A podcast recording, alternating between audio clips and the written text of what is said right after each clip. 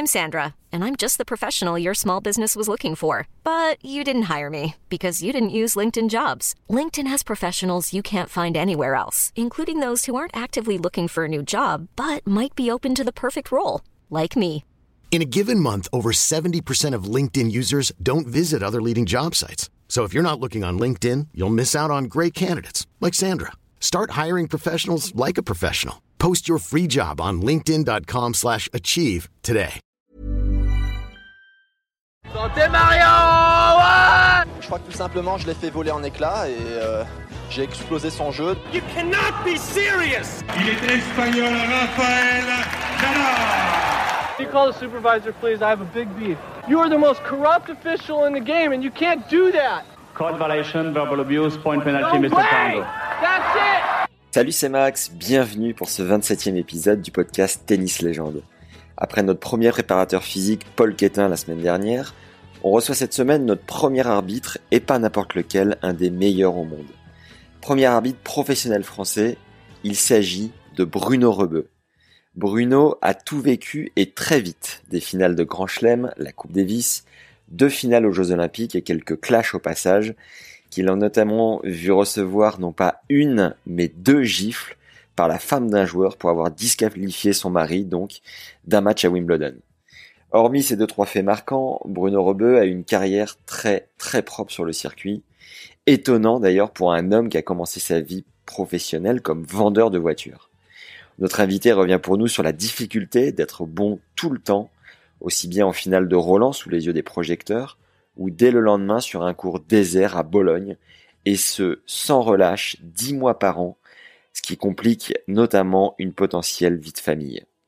Bruno n'hésite pas à dire quand il n'a pas été bon comme au master de double de fin d'année qui se jouait à l'époque au Royal Albert Hall à Londres. Réputé pour son caractère méditerranéen et sa bonne humeur, Bruno était proche des joueurs et donc des légendes de l'époque comme Jimmy Connors, dont l'anglais lui a posé pas mal de problèmes au début de sa carrière.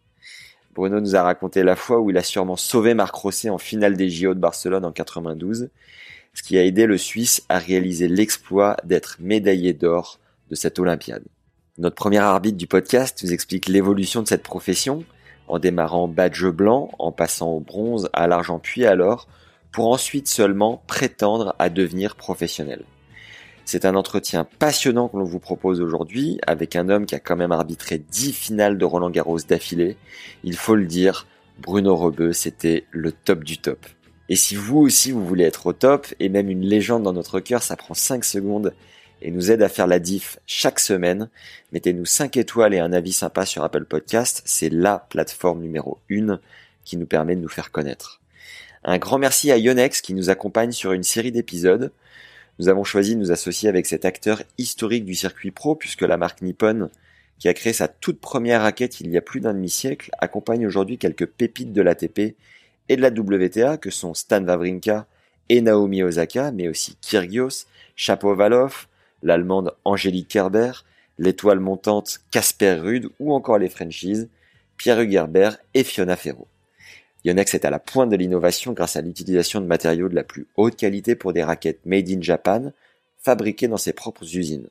C'est donc la garantie de jouer l'acier et d'avoir du matos stylé, en bonne légende, qui se respecte. C'est parti pour le 27e épisode avec l'ancien arbitre professionnel Bruno Rebeu. Bonne découverte et bonne écoute à tous. Merci beaucoup d'avoir accepté, super Non, sympa. non, mais, non, non, mais pas de souci.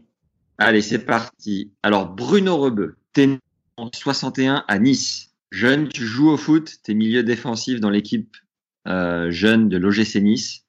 Un soir, dans un bar, tu croises Yannick Noah, vous étiez dans le même lycée. Il te propose d'aller au tournoi de Nice, et mieux même de faire juge de Non, ligne. c'est pas alors, c'est pas donc dans un bar, c'est qu'il était lui aussi dans le même lycée que moi, quoi. D'accord. Lui, il était, euh, lui, il était en sport-études tennis et moi en sport-études euh, foot. Ouais. Et euh, mais non, donc à l'époque, je fréquentais pas les bars. Ah, d'accord. Pas encore. Non, jamais parce que je bois pas, donc. Ah, bon, d'accord. Ah, ouais, très rarement. ouais. Et alors, il te dit, il dit, tu verras, c'est payé 10 balles par jour, et à la fin, tu peux garder le t-shirt. Ouais, en gros, c'est ça, ouais.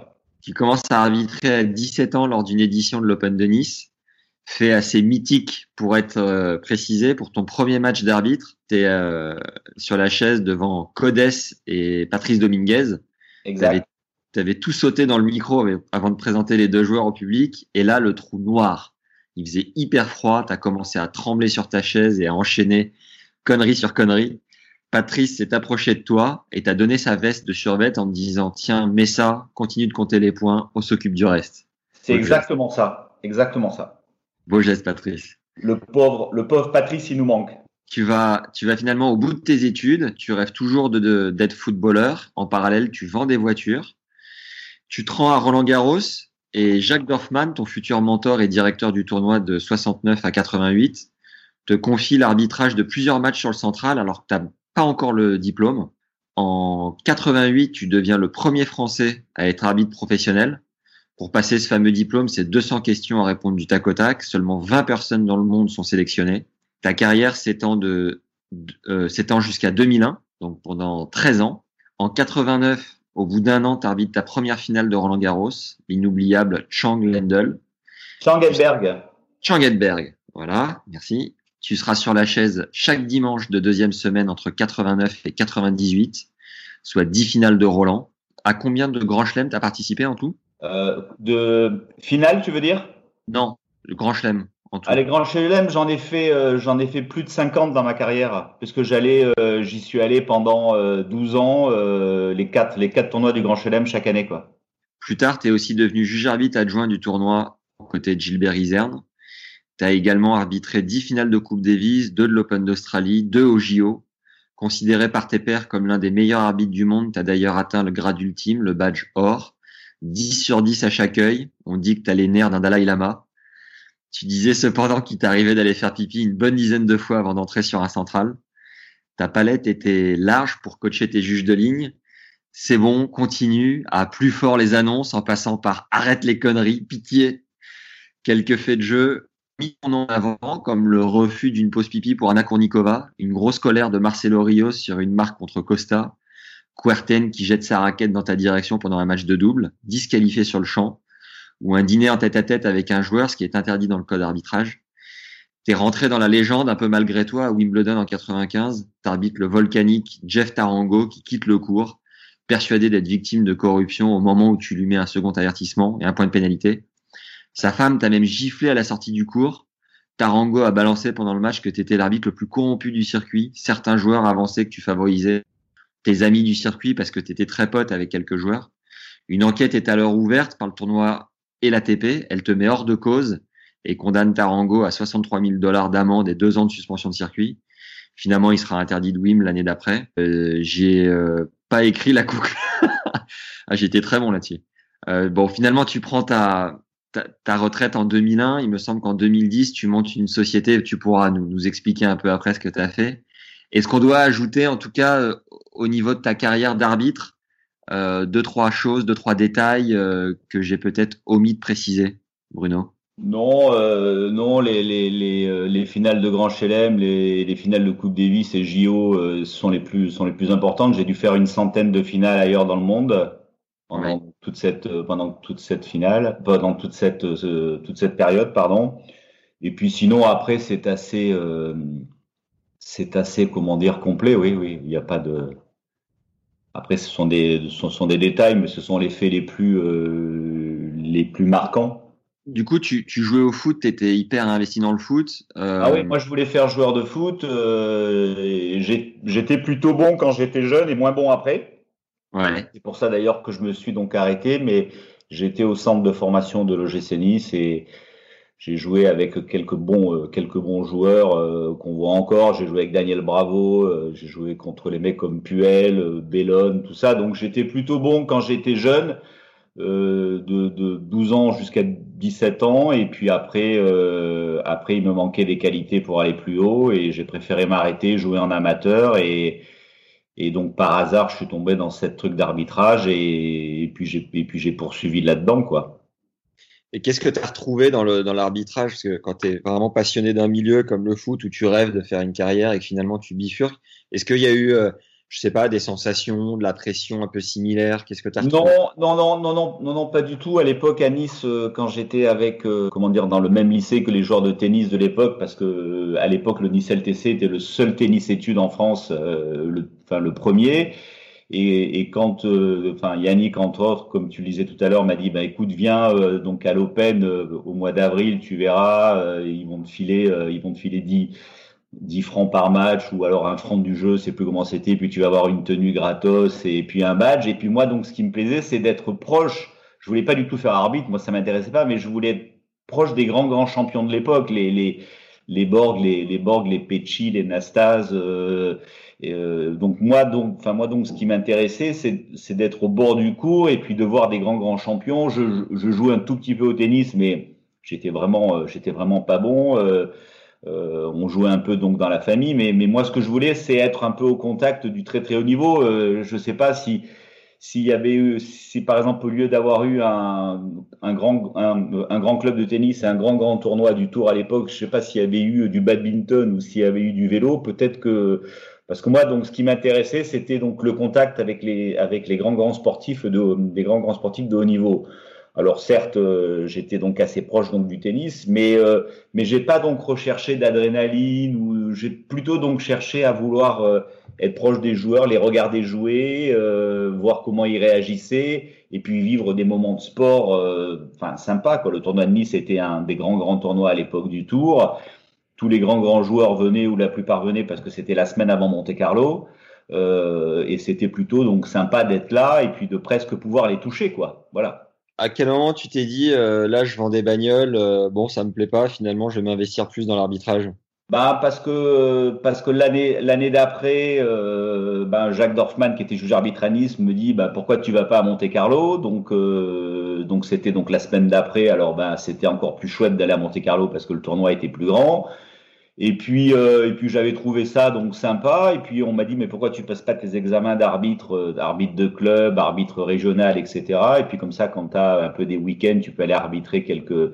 Et puis c'est vrai que sans vouloir, parce qu'à l'époque c'était pas du tout un métier, je m'étais dit ben c'est sympa encore une fois d'être proche euh, un peu de un peu de quelques joueurs. Quand j'étais à Nice et quand j'étais à Monte Carlo, j'étais surtout juge de ligne à l'époque. Et je m'étais dit que peut-être en passant mes examens et en et donc en apprenant un peu donc l'arbitrage, peut-être que je pourrais être arbitre de chaise au fur et à mesure.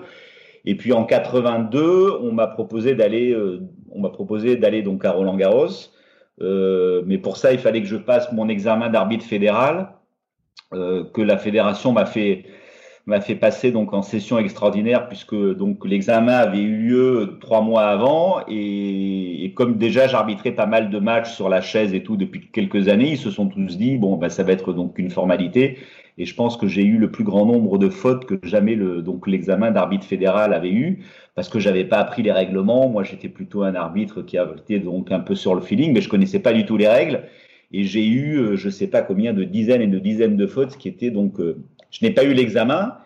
Ils me l'ont refait passer six mois après où là j'avais bossé, puis finalement donc je l'avais eu. Et, c'est comme ça que j'ai fait mon premier Roland Garros en 82 et où j'ai commencé à faire des matchs, etc. Et puis ça a duré quelques années. Je vendais toujours des voitures en parallèle, mais c'était pas encore un métier. Alors moi, à part prendre huit jours pour l'Open de Nice, huit jours pour Monte Carlo, 15 jours pour Roland Garros, quand on bosse, c'est les 4-5 semaines de congé qu'on a donc dans l'année. Et puis en 87 ou 88, on m'a dit, bah, tiens, pourquoi tu vas pas passer l'examen d'arbitre international? Ben, Je me suis dit, pourquoi pas? Euh, Comme ça, ça me permettra de voyager un peu. Enfin, moi, ce que j'avais envie, c'était de voyager un petit peu, surtout. Et je suis allé passer l'examen d'arbitre international à donc à Roland Garros parce que là c'était donc une session qui avait lieu donc à Roland Garros. Donc là on était euh, 25 jeunes qui venaient du monde entier et, moi j'étais le seul français. J'ai je suis allé donc à l'examen, c'était sous le cours numéro 1 à Roland à l'époque, je m'en je m'en souviens très bien. Euh, c'était donc l'ATP qui faisait passer euh, ça avec donc la fédération internationale à l'époque, c'était le conseil professionnel à l'époque hein. Enfin, l'ATP n'existait pas encore en 87 88 hein.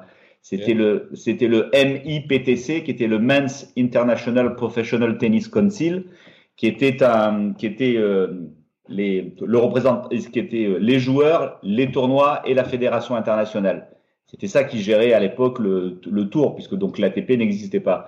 Et euh, donc là, je suis allé passer donc je suis allé passer l'examen et il y a eu donc la présentation euh, de quelqu'un qui est devenu mon boss pendant 20 ans après, qui s'appelait Ken Farrar, qui était, un, qui était le chef des superviseurs américains, et qui a pris la parole pendant 10 minutes pour se présenter et dire comment ça allait se passer, et j'ai pas compris un mot, quoi.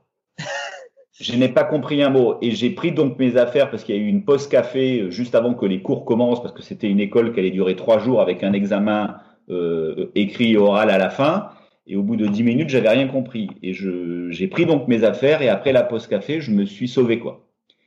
Et c'est la fille qui était donc secrétaire du conseil professionnel à l'époque, qui s'appelait Patricia Amey, euh, dont, dont, je me souviens très bien, qui m'avait couru après en disant mais où tu vas, où tu vas? Et j'ai dit écoute, je vais être ridicule, j'ai pas compris un mot à l'introduction, donc euh, tous les gars qui étaient là, c'était des anglo-saxons. Il y avait des, il y avait des Australiens, des Américains, des Anglais, des Allemands, tout le monde qui parlait très bien anglais, sauf moi, quoi.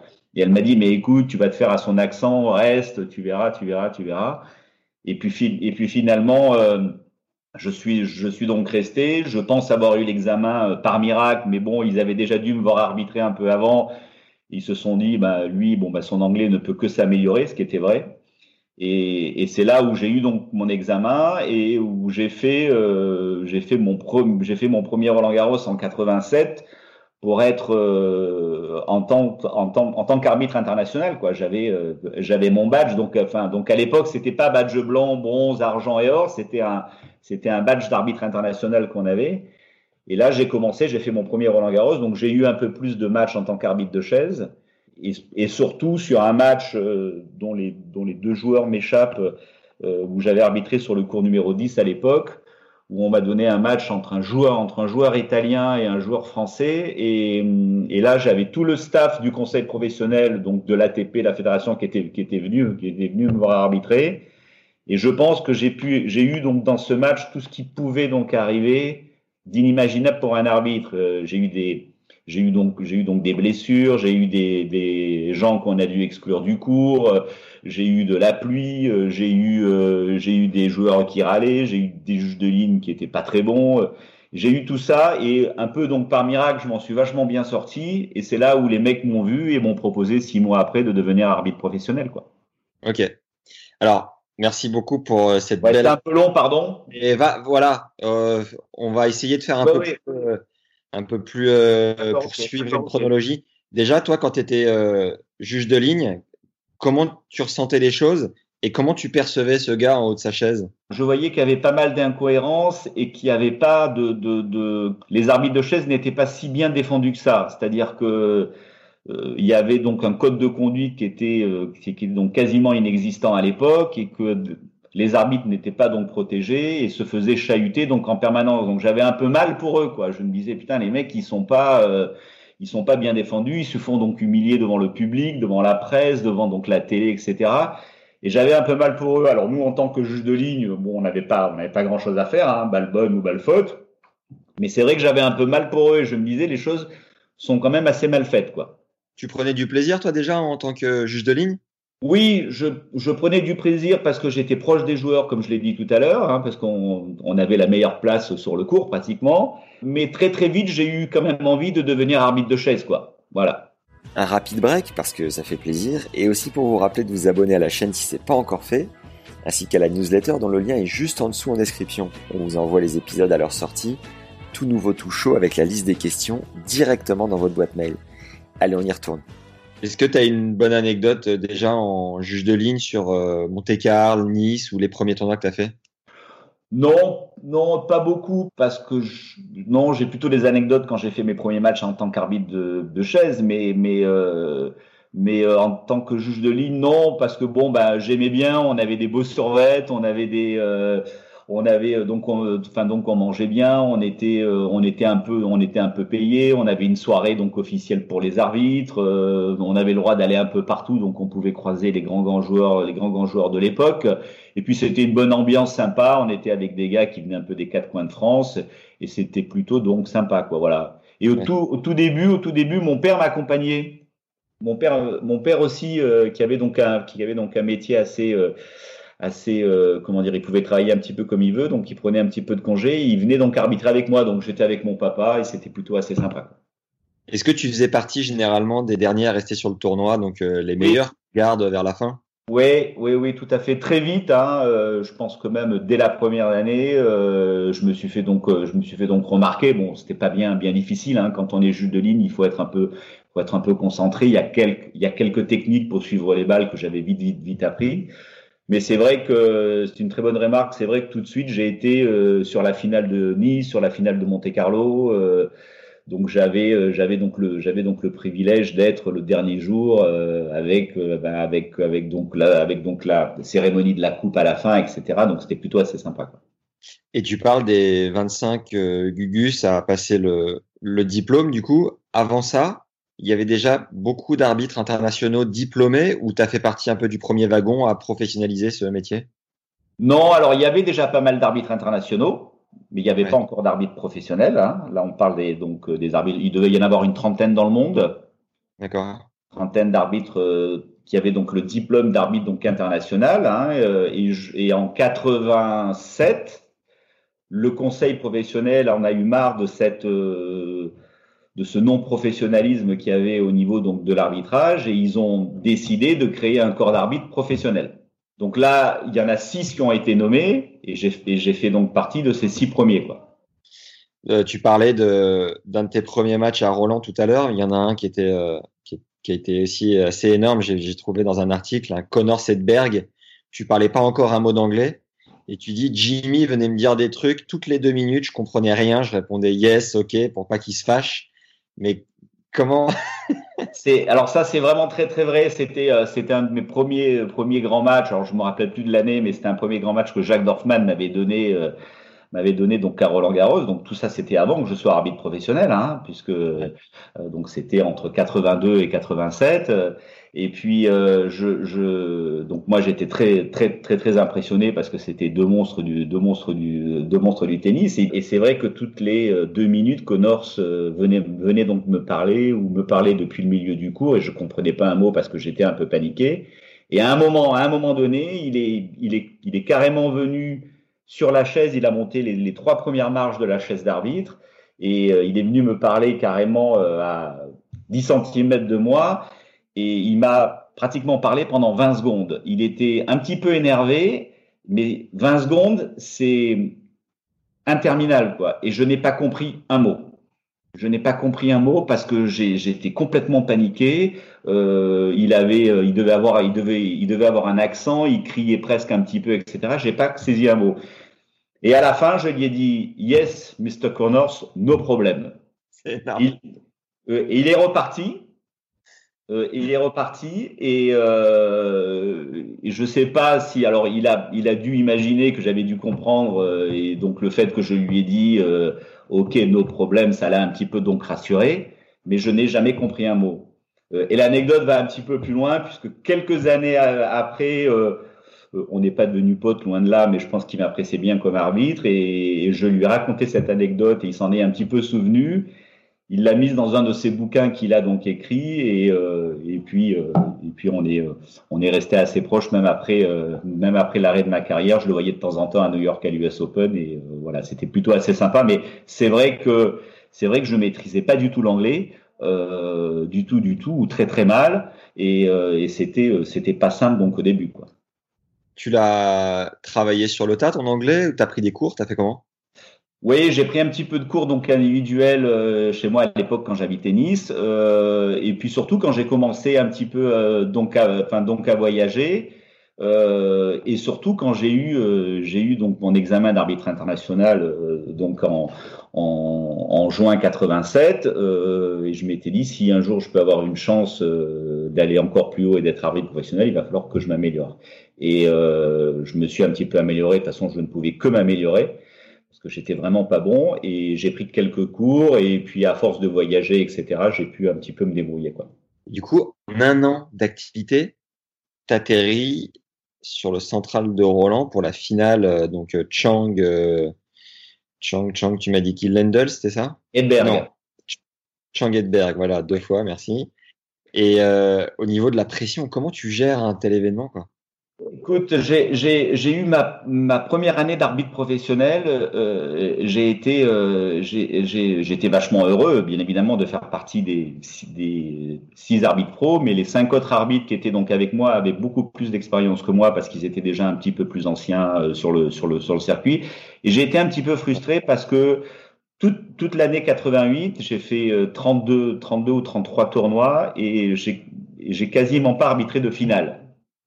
Et, j'étais assez frustré en disant euh, pourquoi j'en arbitre pas, j'en pas? Et j'avais un, un boss qui a été pendant de nombreuses années le juge arbitre de Roland Garros, qui était Stéphane Fransson, euh, le juge arbitre suédois, et qui m'a dit écoute Bruno, ne sois pas pressé. Euh, ton temps, ton temps, ton temps viendra. Je veux pas que tu te grilles. Bon, les finales c'est important, mais c'est très très important, mais il faut pas que tu les loupes, etc. Donc on y va, on, va y aller doucement. Et en 89, j'ai pratiquement fait euh, toutes les toutes les finales de l'année de tous les tournois auxquels j'ai participé. Et pour revenir à pour revenir à ta question, oui, donc effectivement une finale de une finale de Roland Garros ou une finale d'un grand d'un grand grand tournoi, c'est certainement le match le plus facile parce qu'on a les meilleurs, on a les meilleurs juges de ligne. On a deux joueurs qui vont normalement bien bien se tenir parce qu'ils ont envie de gagner le titre. Donc euh, c'est pas un match très très difficile parce que euh, il y a toutes les conditions pour que ça se passe bien. Mais en revanche, c'est le match le plus important. C'est le match le plus facile, mais c'est le match le plus important. Et si on loupe, on se souviendra de ça, etc.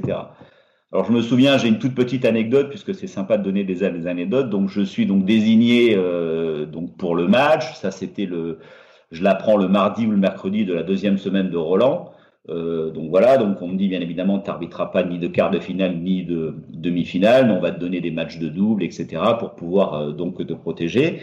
Et bon, effectivement, je sens un peu la, je sens un peu la pression, donc etc. Et, euh, et je me souviens euh, une heure avant le match, euh, j'ai commencé bien évidemment donc à me préparer, j'avais déjeuné, etc. Et, euh, et une demi-heure, trois quarts d'heure, j'étais donc déjà prêt. J'étais dans le petit sas euh, juste avant de rentrer sur le cours. tu sais donc à, tu sais donc à Roland avec le, le petit portillon vert. à l'époque, il y avait une petite pièce, une petite antichambre, etc. Et je me et je me suis mis là et, et à une demi-heure du match, donc Patrice Claire, le directeur du tournoi de Roland Garros à l'époque, passe me voir et il me dit mais surtout stresse pas, il y a que 150 télévisions qui vont te regarder en direct, quoi. Et, euh, et c'est vrai que là, j'ai dû aller 20 euh, fois donc 20 fois donc aux toilettes, euh, dont 19 fois pour rien, parce que bon, j'étais j'étais donc un peu donc stressé, puisque c'est vrai que c'est bah, c'est le match de l'année. Quand on est arbitre français et quand on est arbitre, bon, on peut pas on peut pas espérer mieux que d'arbitrer une finale à Roland Garros. Jacques, Jacques Dorfman en avait fait une dizaine avant, euh, et c'est vrai que c'était c'était quelqu'un de très très important donc dans l'arbitrage à l'époque, et, et le fait donc de le remplacer, d'avoir une nouvelle tête sur le cours central, il fallait vraiment pas que je me loupe quoi, c'est tout. Mais c'est vrai que j'étais un petit peu stressé. Euh, je me Enfin, je me souviens, il y avait toute la direction de Roland Garros qui s'était mis dans la fosse, euh, tu sais, dans la fosse des ramasseurs de balles où est-ce qu'il y a, enfin, où est-ce qu'il y a les caméras justement parce que même eux, comme j'étais un jeune arbitre et que j'avais pas beaucoup d'expérience des grandes grandes finales, ils s'étaient dit est-ce qu'on a pris la bonne décision? Oui, oui ou non? Et bon, ben, je me souviens bien avoir plaisanté avec eux, au moins euh, pendant l'échauffement, tout ça. C'est vrai que j'étais un petit peu un, euh, petit peu tendu, mais euh, mais que dès que le match a commencé, j'étais bien quoi. C'était surtout c'était surtout avant. Le service à la cuillère de Chang, tu l'as vécu comment? En direct live du haut de ta chaise? Non, alors ça c'était pas moi, c'était en quart de finale ça. C'était en quart. Pas du tout. C'était Chang Landel, ça. Voilà. C'est là où je me suis planté dans ma présentation. Voilà. D'accord. Est-ce qu'il y a une prime euh, pour les arbitres qui arbitrent la finale? Pas du tout.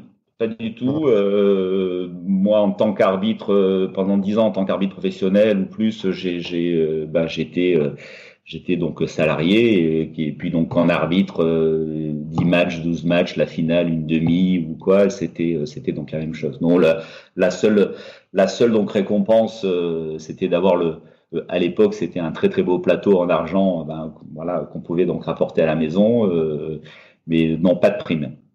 Parce que c'est plus le cas aujourd'hui, il n'y a plus de plateau pour euh, l'arbitre? Ah, je sais pas. Si si oui si si, je pense que l'arbitre de Roland Garros ou l'arbitre des finales du Grand Chelem, il repart avec un il repart avec un souvenir. Non non, je pense qu'il y a toujours ça. Je l'ai je l'ai pas je l'ai pas vu euh, de mes propres yeux là les, les, toutes les dernières années où j'étais à Roland, mais je suppose euh, je suppose qu'ils ont gardé cette tradition quoi. T'as une armoire remplie de plateaux du coup? J'ai pas une armoire, je les, j'ai, non, non, ils sont là, ils sont même pas chez moi, là, ils sont, euh, ils sont en bas à la cave, bien, bien, bien, bien entreposés, quoi. Est-ce que tu as roulé ta bosse un peu avant ça dans les, dans les futurs, les satellites peut-être ah, oui, de l'époque? Beaucoup, beaucoup. Donc, de, de, début des années de 78, 79 jusqu'à, euh, bah, jusqu'à 87. Euh, où j'ai euh, où j'ai eu mon où j'ai eu mon examen d'arbitre international et où l'année d'après je suis passé professionnel. Oui, donc effectivement, alors il y avait les, il y avait d'abord les petits enfin, les, petits tournois régionaux de la Ligue de Côte d'Azur de tennis où j'allais arbitrer de temps en temps les joueurs négatifs, etc.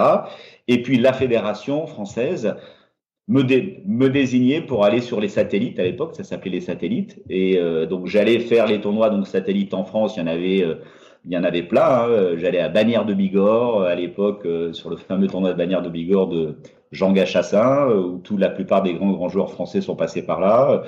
J'allais dans, dans, plein plein de tournois satellites et aussi j'allais faire des tournois satellites à l'étranger. À l'époque, la fédération française aidait beaucoup euh, les pays ouest africains. Donc j'allais faire les tournois en Côte d'Ivoire, au Sénégal, à Lomé, au Togo. donc là, donc je partais. Alors je me souviens moi à l'époque, je partais. C'était les c'était les Piolines, c'était les Butch, euh, euh, c'était les Benabiles. On partait pendant trois semaines, un mois en Afrique pour jouer les tournois donc satellites. Oui, j'ai fait ça pendant très très longtemps. C'était très très sympa d'ailleurs. Qu'est-ce que tu pensais des conditions sur place? Parce que aujourd'hui, on considère ça un peu comme la jungle des tournois de tennis euh, en termes de conditions, parfois surtout à l'étranger, euh, les lignes de terre battue à la chaux, ce genre de choses. Tu avais quel regard toi là-dessus? Non, alors c'était vraiment dantesque, hein, puisque puisque c'est vrai que j'ai rien moi contre l'Afrique, mais c'est vrai que les tournois donc satellites étaient beaucoup plus dantesques en Afrique de l'Ouest que lorsqu'ils étaient en Italie, en Espagne ou en France.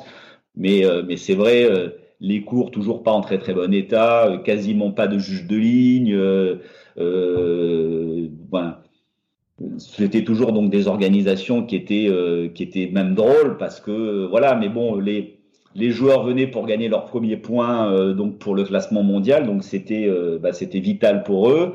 Et, euh, et puis mais ils avaient besoin d'arbitres aussi. Donc nous aussi donc on était là. Mais c'est vrai que les conditions c'était voilà le club donc n'était pas ouvert alors que les matchs commençaient une demi-heure après. Enfin le enfin le restaurateur avait fait grève. Il y avait il y avait il y avait il y avait pas d'eau il y avait pas d'ombre. Enfin c'est c'était ça. Mais c'était drôle parce que parce qu'il y avait vraiment donc une bonne ambiance. Souvent, on partait avec des charters avec euh, avec 50 euh, ou 60 ou 100 joueurs euh, qui allaient faire tous ces tournois. Et puis surtout, c'est pour des raisons donc économiques. Souvent, quand il y avait un circuit donc satellite, tout le monde restait sur place pendant trois semaines, un mois, quoi. Donc donc, enfin, les, enfin, les joueurs à l'époque pouvaient pas jouer la première étape donc en Côte d'Ivoire, même si donc ils perdaient au deuxième tour, ils pouvaient pas rentrer chez eux et revenir après pour jouer au Sénégal la semaine d'après.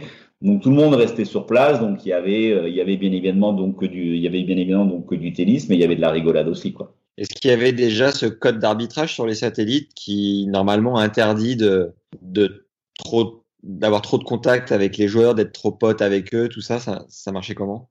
Oui, alors ça, il n'y avait pas encore les règles très strictes, mais, euh, mais oui, donc bien évidemment, euh, il fallait euh, fallait pas être copain et pas être très proche des joueurs parce que c'était quelque chose qui ne se faisait pas. Mais d'un autre côté, quand on parlait, tout à l'heure tu parlais donc que de Gilbert Iserne, quand à l'époque on partait avec un juge arbitre et deux, trois arbitres, on était là un petit peu pour les materner, c'est-à-dire que souvent les mecs faisaient n'importe quoi, euh, ils allaient donc à droite à gauche. Enfin moi je me, enfin moi je me souviens, euh, on était presque responsable des joueurs, donc on, donc on savait qu'on en avait 50 dans l'avion.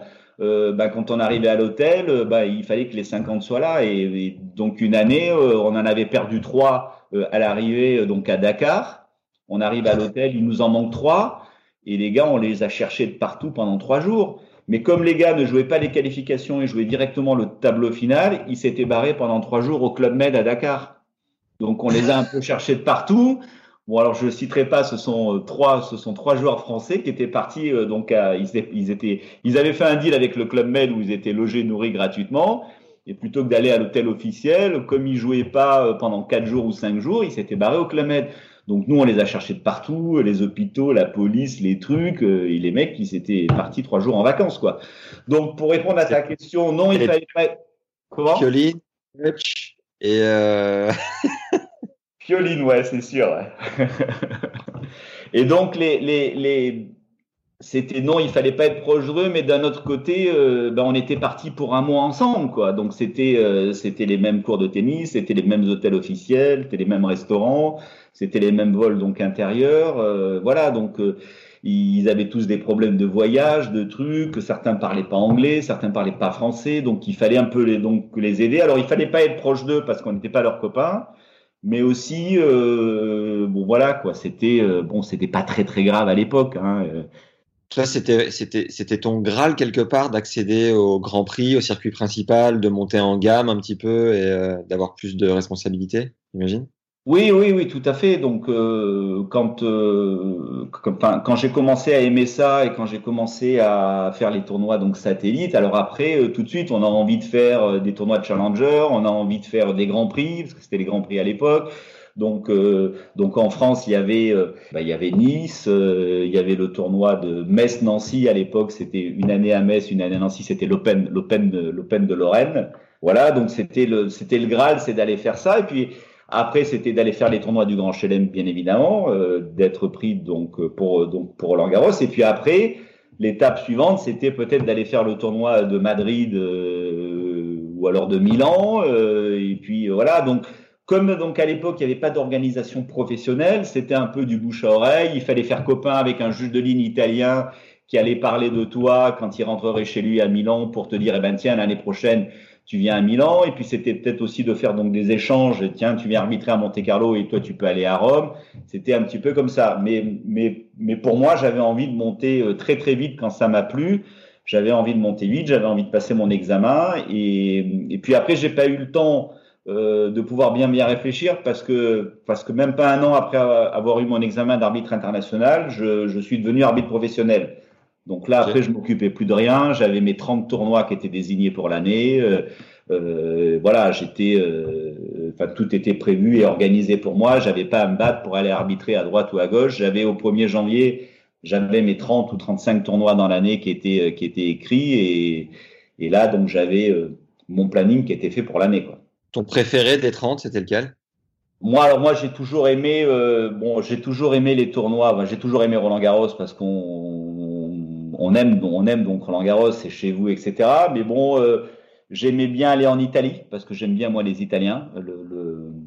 J'aime bien le tournoi de Rome, euh, c'était sympa parce que les Italiens sont, sont sympas, ils aiment le foot, ils aiment la bouffe, ils aiment les belles femmes, euh, ils aiment les belles bagnoles, etc. Mais c'était sympa d'aller aussi en Australie pendant pendant quatre semaines en début d'année parce qu'il fait froid en France, etc. Et puis d'aller faire les tournois. À l'époque, je faisais le tournoi d'Adélaïde, je faisais euh, le tournoi de Sydney avant d'aller à Melbourne, etc. Donc on passe 3, 4, 5 semaines en Australie, donc c'est sympa donc à cette période.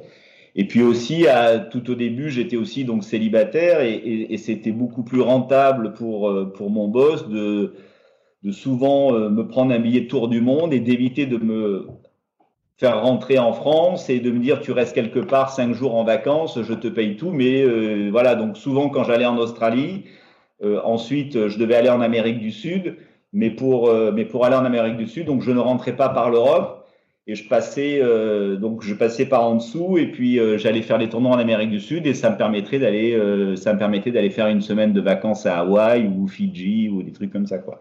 Donc j'ai bien bien j'ai bien bien profité de ça aussi. Quand tu étais justement dans une ville que tu découvrais, tu essayais toujours d'allier un peu de tourisme? Oui, toujours. Je l'ai fait, je l'ai fait donc beaucoup donc au début, beaucoup, beaucoup. J'essayais dans la mesure du possible pendant un jour ou deux. J'essayais de pas de ne pas rentrer euh, bête et bredouille euh, donc de visite et j'essayais d'aller euh, voir un peu bah, les principaux monuments de la ville, de découvrir. Je l'ai fait beaucoup. J'essayais toujours d'arriver un jour avant si si je pouvais et essayer donc de rester un jour après. Alors quand on est arbitre professionnel, on avait 9 fois sur 10 on arbitrait donc la finale. Donc tu arbitres la finale le dimanche et puis tu voyages le lundi et tu recommences à arbitrer le mardi, donc on n'avait pas beaucoup le temps. Mais, euh, mais c'est vrai qu'en qu'en fin de semaine, quand tu arbitres un peu de moins parce qu'il y a moins de matchs, c'est vrai que j'essayais beaucoup de bah, d'aller euh, voir les principales, euh, enfin les principaux monuments de la ville et d'essayer de faire un petit peu donc donc de tourisme. Oui, je l'ai fait au début beaucoup. Oui. Comment tu as géré d'être en couple après et, et 300 jours de l'année en voyage? Alors j'ai quand je suis quand je suis devenu arbitre professionnel, le, le, le, quand j'ai eu donc mon quand j'ai eu donc mon diplôme et que je suis passé pro après, le, le président du conseil professionnel donc de l'époque, c'était Philippe Chatrier. D'accord, qui était en plus de ça le président de la fédération internationale et le président de la fédération française. Et quand j'ai eu Et quand j'ai eu mon diplôme euh, et quand je quand j'ai été désigné arbitre pro, ça a été le premier donc à me féliciter. Et je me souviens d'un truc qui était qui, qui, était donc terrible à l'époque, mais qui était drôle, qui m'avait fait rire à l'époque, mais qui maintenant est moins drôle. C'est qu'il m'avait dit Bruno, vous allez faire le plus beau métier du monde, mais ça va être très très compliqué. Vous allez perdre votre famille. Et alors je lui avais dit, enfin je m'étais dit non mais bon ça va, pourquoi il me dit un truc pareil euh, Moi j'aime ma femme, mes enfants, enfin voilà quoi. Et euh, effectivement, euh, mon couple n'a pas tenu parce que quand on est absent dix mois par an euh, pendant dix ans, c'est très très compliqué quoi. Et c'est vrai que même si je regrette pas, c'est vrai que bah, c'est vrai que c'est pas simple pour une relation de couple et voilà donc ça m'a ça m'a donc coûté ma vie de famille en tout cas. C'est vrai. Quelle était ta routine un jour de match, tu te levais à si tu avais un match le matin ou l'après-midi, tu te levais à quelle heure? Comment tu gérais ta ton alimentation? Euh, Comment tu te préparais mentalement? Comment tu gérais tout ça? Rien de rien de très très particulier. Je pense que surtout ce qu'il fallait être, c'est qu'il fallait être en, en, en, bonne forme physique euh, parce que c'était euh, énormément de voyages, énormément de décalage horaire, beaucoup donc de pression parce que t'arbitres euh, parce que t'arbitres euh, la finale tous les dimanches, euh, beaucoup aussi de remises, beaucoup aussi de remises en question. Euh, juste pour une petite donc anecdote, pendant pendant dix ans, j'arbitrais donc euh, j'ai eu la chance d'arbitrer la finale de Roland. Et alors avec tout ce que ça peut comporter, les honneurs, la gloire, le plateau, les félicitations, tu passes à la télé, etc. Et le, je me souviens pendant 5-6 ans, je prenais l'avion le dimanche soir à 20h30 euh, donc de, Roissy et j'allais au tournoi de Bologne, qui était, qui était donc un tournoi du Tour, un petit tournoi du Tour, et qui commençait le lendemain matin, le, le, le lundi matin donc. J'arrivais à Bologne le soir à 23 heures, dans un, enfin, dans un hôtel qui était dix fois moins bien que celui que j'avais eu à Roland, et le lendemain matin, à 9 heures, j'étais sur le cours pour arbitrer un, donc un premier tour entre deux joueurs qui étaient... Euh, 350e au classement mondial, euh, qui m'avait vu certainement la veille sur la chaise et qui s'était dit tiens, on a un bon arbitre aujourd'hui, le mec a arbitré la finale de Roland. Et moi, il fallait que je sois bon pour eux, quoi. C'était ça, la, c'est, c'est ça la grosse grosse difficulté de l'arbitrage. C'est, c'est euh, tout le monde peut arbitrer la finale de Roland, mais mais ce qu'il faut, c'est être bon tout le temps, quoi, ou être essayer d'être le meilleur possible. Et le lendemain, tournoi de Bologne sur le cours numéro 3 avec zéro spectateur, euh, deux joueurs qui sont 350e mondial. Et toi, euh, tu viens de te taper 15 jours de Roland, euh, tu es, mort de, es mort de fatigue, etc. Et c'est là où il faut être bon. Et c'est là où il faut être bon parce que là, il faut pas les décevoir. Il, il, il faut pas que les mecs pensent que tu n'es bon que quand tu arbitres des gros matchs. Et euh, tout, euh, enfin, tous les joueurs avaient besoin de très très bons arbitres, donc il fallait pas euh, faire donc une différence. Donc tout ça pour dire qu'il fallait être le mieux préparé possible, euh, donc enfin physiquement. Alors je faisais pas une préparation physique, mais voilà donc enfin sérieux, essayer de essayer donc de récupérer le plus possible, essayer d'assimiler les décalages horaires comme il faut. essayer de pouvoir partir un jour ou deux avant parce que tu vas avoir du décalage pour récupérer. Bon, ben pas sortir, euh, voilà quoi. C'est euh, euh, même si il y avait beaucoup de facilité, t'es loin de chez toi, t'as des mecs qui sortent, t'as des beaux endroits, etc. Bon, il fallait pas être trop trop tenté parce que la saison était longue et dix mois de voyage et dix mois de pression, et ben il fallait pas déconner sur, enfin sur les matchs quoi.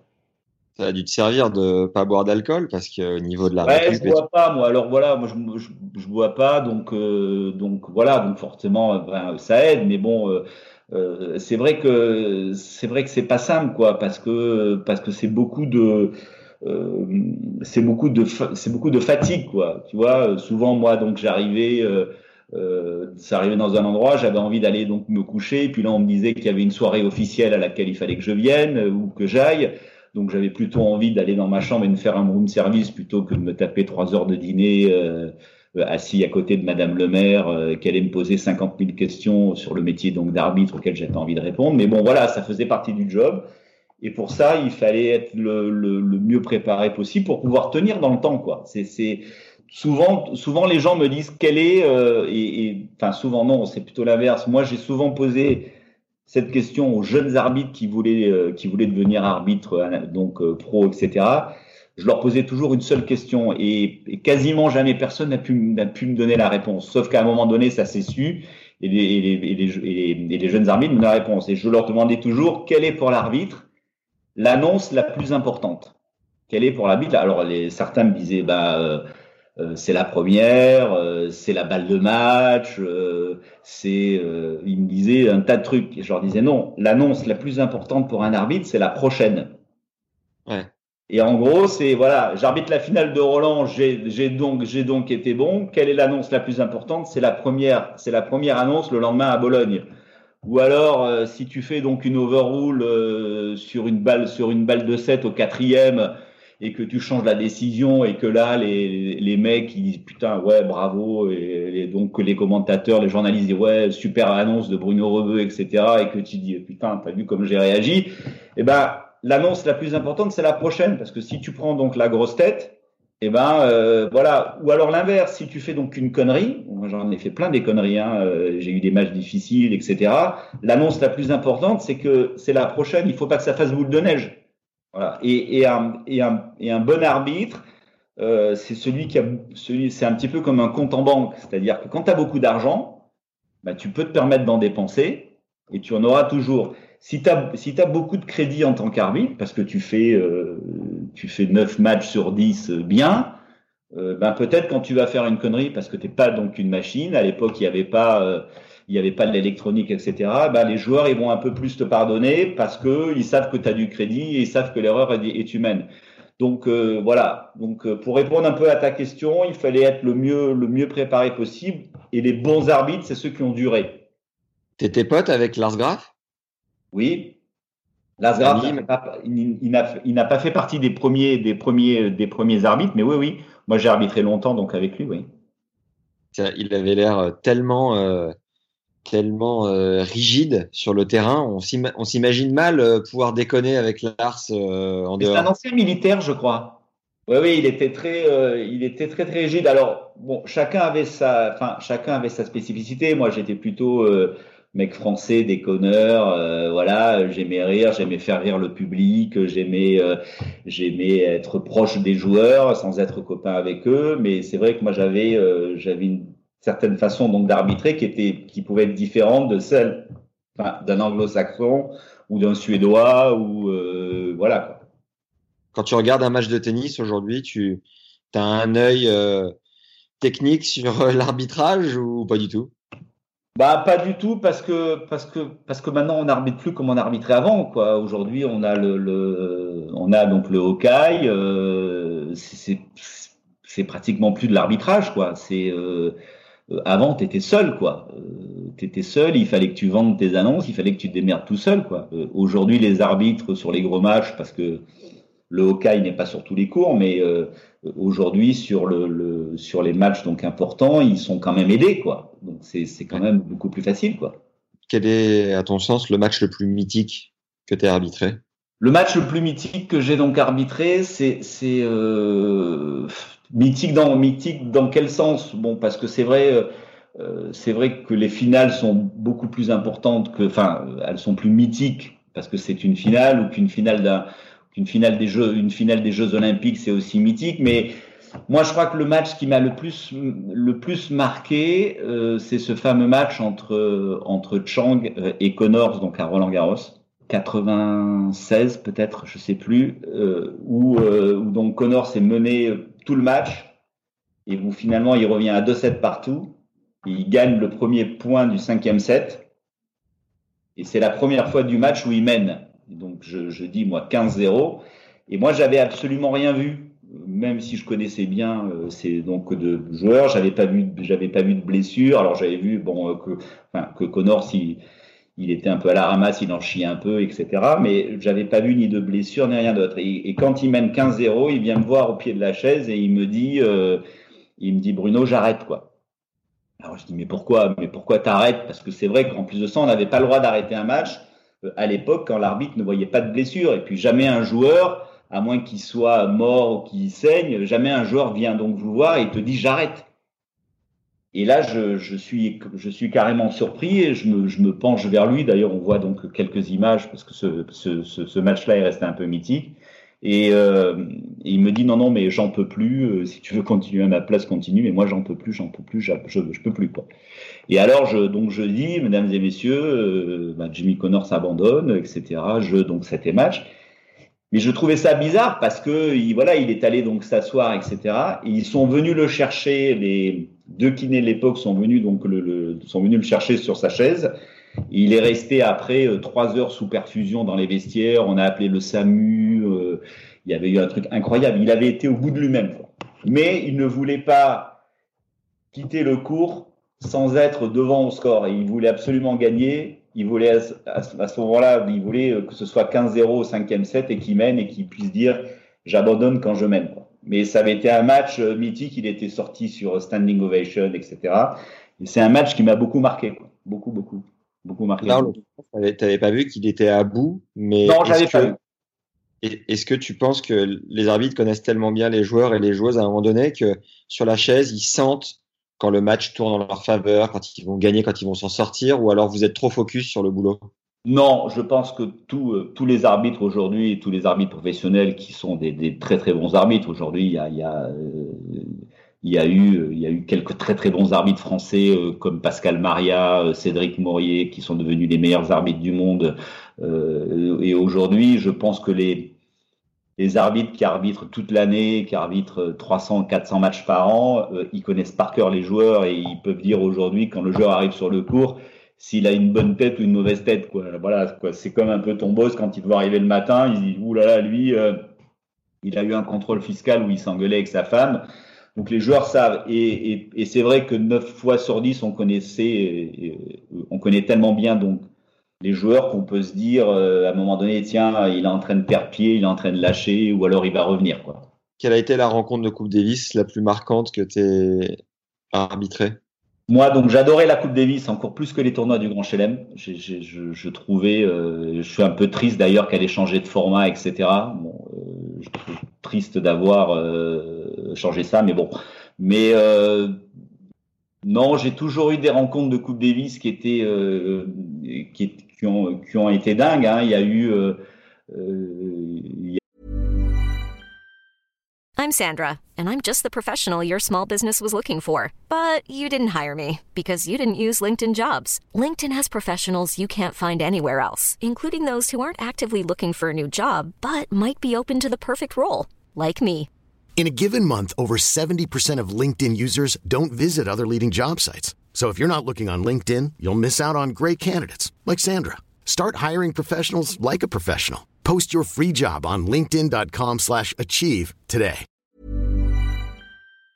Il y a eu euh, il y a eu un match euh, en finale de la Coupe Davis donc à Moscou euh, où, euh, où, Vol, où, comment il s'appelle Volkov menait euh, menait 2-7-0 contre Sampras ou je sais pas où je sais pas où Agassi. Et quand Boris Yeltsin est arrivé en plein milieu du match euh, et qu'il a mis et qu'on a mis 10 minutes euh, donc d'arrêt de match parce que euh, il est venu avec tous ses gardes du corps et tout en plein milieu du match et que et que Volkov n'a plus mis un point jusqu'à la fin du match parce qu'il était perturbé de voir son président arriver ou non, j'ai eu des, des j'ai eu des, des, des, grandes grandes des grandes grandes coupes Davis. Euh, j'ai revu des images il y a pas longtemps euh, quand Marc Rosset avait battu euh, Jim Courier à à Fort Worth en finale de la Coupe Davis en 92. voilà, devant 15 000 personnes en délire ou ou des matchs entre Michael Stich et Mouster à Graz aussi dans une salle de 15 000 places, une bulle qu'ils avaient montée en plein milieu donc de la campagne donc en Autriche. Mais mais comment dire, paradoxalement, euh, c'est peut-être pas les plus grands matchs qui m'ont donc marqué. Euh, je me souviens d'une, me souviens d'une Coupe Davis au Zimbabwe, parce que le Zimbabwe a été dans le groupe mondial de la Coupe Davis avec deux, avec deux très bons joueurs à l'époque, deux frères, Baron Black et Wayne Black, et euh, ils avaient un peu chahuté donc euh, les Américains, euh, où donc McEnroe était capitaine de l'équipe américaine, où il y avait donc Agassi qui jouait, courir, etc. Et, euh, et, au fin fond du Zimbabwe, dans une salle où il y avait de l'eau qui coulait du plafond, etc., bah, le Zimbabwe avait chahuté les Américains. Bon. C'est ça le charme de la Coupe Davis, quoi. Voilà. Et il m'est arrivé, j'allais une fois ou deux par an, j'allais faire des Coupes Davis de groupe 2 ou de groupe 3. et qui était aussi sympa parce que bon alors là je, là donc j'y allais pas en tant qu'arbitre mais j'y allais en tant que juge arbitre mais voilà j'ai fait des matchs entre Turquie euh, et Malte entre euh, entre le Togo et euh, Togo et le Sénégal j'ai fait un match une fois entre le Liban et la Nouvelle-Zélande enfin j'allais chaque année faire un peu des coupes Davis un petit peu atypiques de groupe 2 ou de groupe 3 où j'avais autant de plaisir que les grandes grandes rencontres avec 15 000 ou 20 000 spectateurs quoi. Le, la fois où tu as eu le plus de pression sur la chaise tu t'en souviens? Oui, je m'en souviens, ça avait été une catastrophe parce que j'avais été une catastrophe.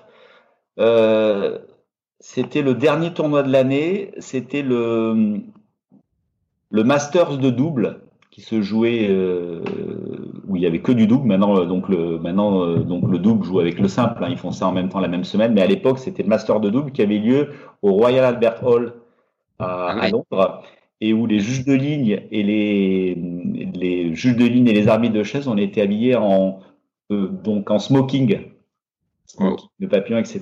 Et c'était donc il y avait le Royal Albert Hall, tu vois ce que c'est, c'est superbe. Les gens, il y avait des tables, c'était très anglais, ils mangeaient, etc. Et il y avait le master de double qui avait et, et, et, moi, je me souviens les, les 5-6 semaines avant euh, où je devais être donc en Europe, on a eu un, un, de nos un de nos arbitres pro, un Américain qui est tombé malade et on a dû le remplacer pendant les tournois. Et moi, j'ai fait pendant six ou sept semaines d'affilée, j'ai fait un tournoi en Europe, un tournoi aux États-Unis, un tournoi en Europe, un tournoi. J'ai fait donc des allers-retours pendant sept semaines où à chaque fois j'arbitrais la finale et je voyageais le lendemain et j'ai eu des décalages horaires pendant sept semaines. Et je termine l'année par le Masters de double. Et là, j'arbitre un match entre les quatre joueurs les plus difficiles donc du circuit, c'était Flax et Gouzo je sais pas si tu te rappelles de Robert, de, enfin de Ken Flack et de Robert Seguzo qui ont été numéro un mondial en double. Ouais. Joué contre euh, Johan Crick qui a été un, qui a été un, qui a gagné deux fois l'Open d'Australie, etc. Et il jouait avec un, il jouait avec un néo-zélandais. C'était les, les quatre joueurs les plus difficiles du, du, donc du circuit. Et ils se jouent, les deux donc se jouent.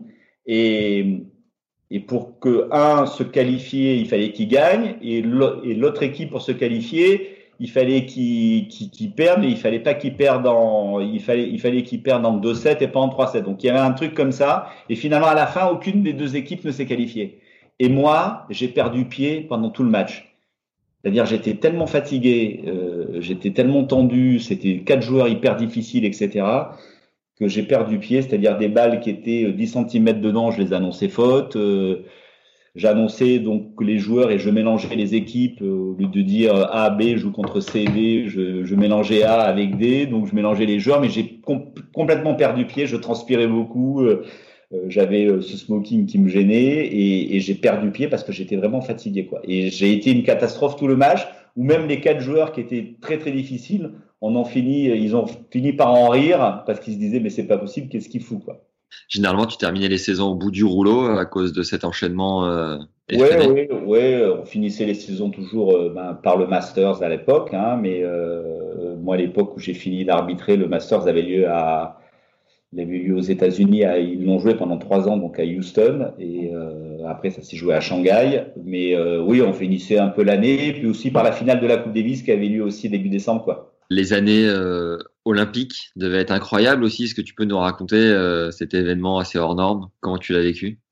Moi, j'ai eu la chance d'aller trois fois au JO, euh, 92 Barcelone, 96 Atlanta et 2000 à Sydney. J'ai eu la chance de faire deux fois la finale à Barcelone et à, et à Sydney. Et c'était sympa. Alors moi qui adore le sport, euh, j'en avais donc profité pour être, enfin pour aller voir tous les autres sports.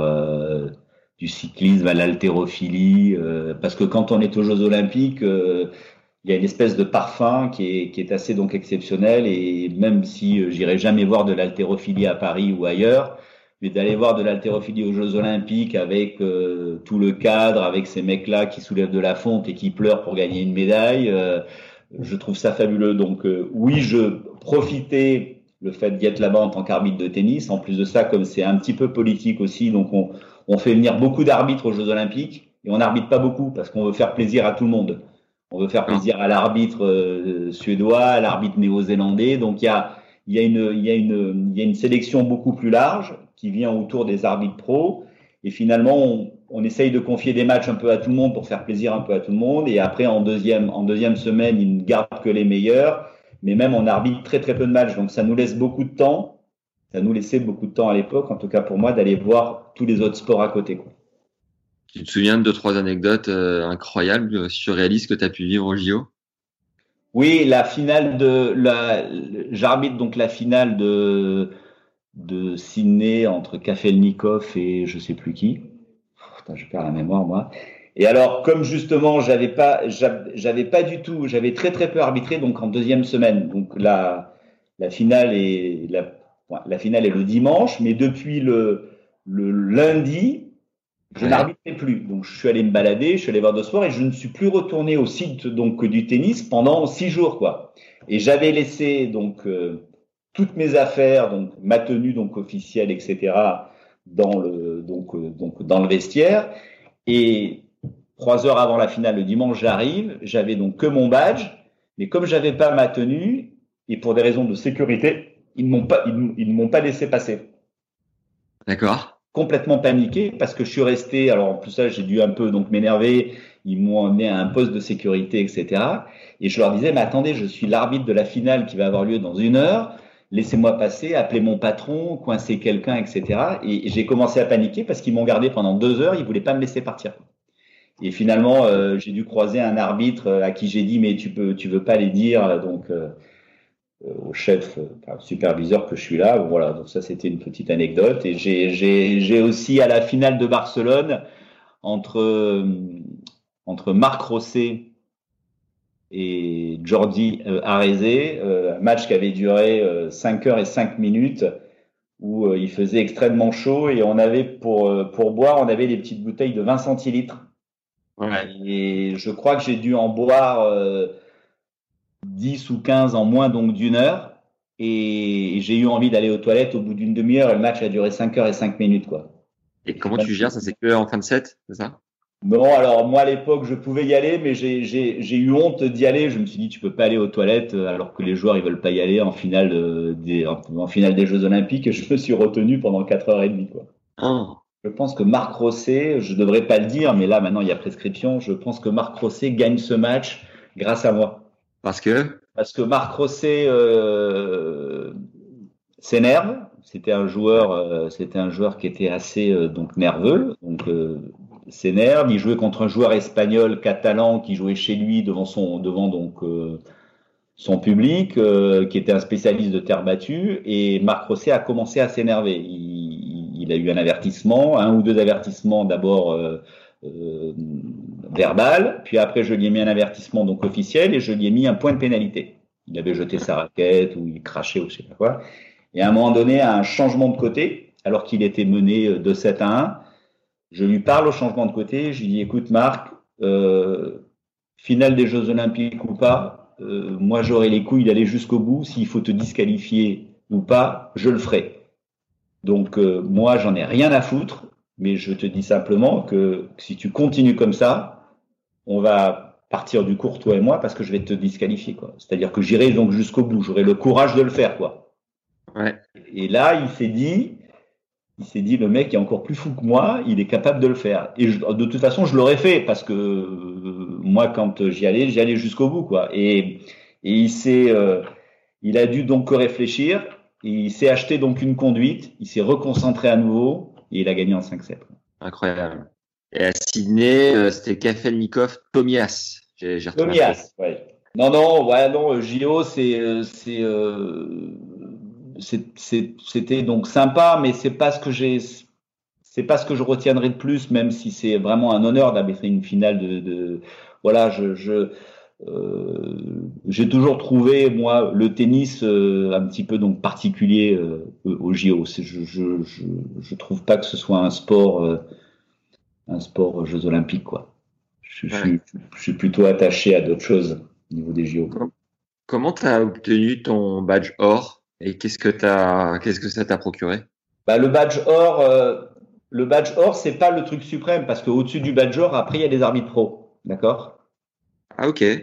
Oui. Aujourd'hui, quand tu débutes donc l'arbitrage, tu passes ton premier ton premier examen d'arbitre international, c'est le badge blanc, d'accord? Ouais. Et ensuite, grâce à tes performances, aux notes que tu as eues dans l'année, au nombre de matchs que tu as arbitrés, tu, tu, tu vas être badge bronze, badge argent, badge or. Ok. Et ensuite, parmi, ensuite, parmi tous ces, tous ces arbitres internationaux, et bien évidemment les badges or, certains peuvent devenir arbitres professionnels. D'accord. Moi, donc, moi, à l'époque, c'était pas badge blanc, bronze, argent, or, c'était le badge d'arbitre international. Il n'y avait pas de grade. Donc, celui-là, je l'ai eu, moi, en 87, avec la fameuse anecdote où je suis parti en plein milieu des cours parce que j'étais ridicule en anglais. Donc, j'ai, là, j'étais arbitre, donc international. Il y avait pas de, c'est comme si j'avais été badge or. Et ensuite, j'ai été nommé. Ensuite, tu es nommé arbitre pro. Mais le il y a, il y a donc aujourd'hui dans le monde, il y a, je sais pas, une dizaine, une quinzaine d'arbitres pro mais il y a une quinzaine d'arbitres badgeurs, mais qui ne sont pas professionnels. Est-ce que tu peux nous parler de ce fait euh, assez légendaire avec euh, l'illustre Jeff Tarango euh... Oui, oh, c'était un joueur extrêmement bah, difficile, compliqué, etc.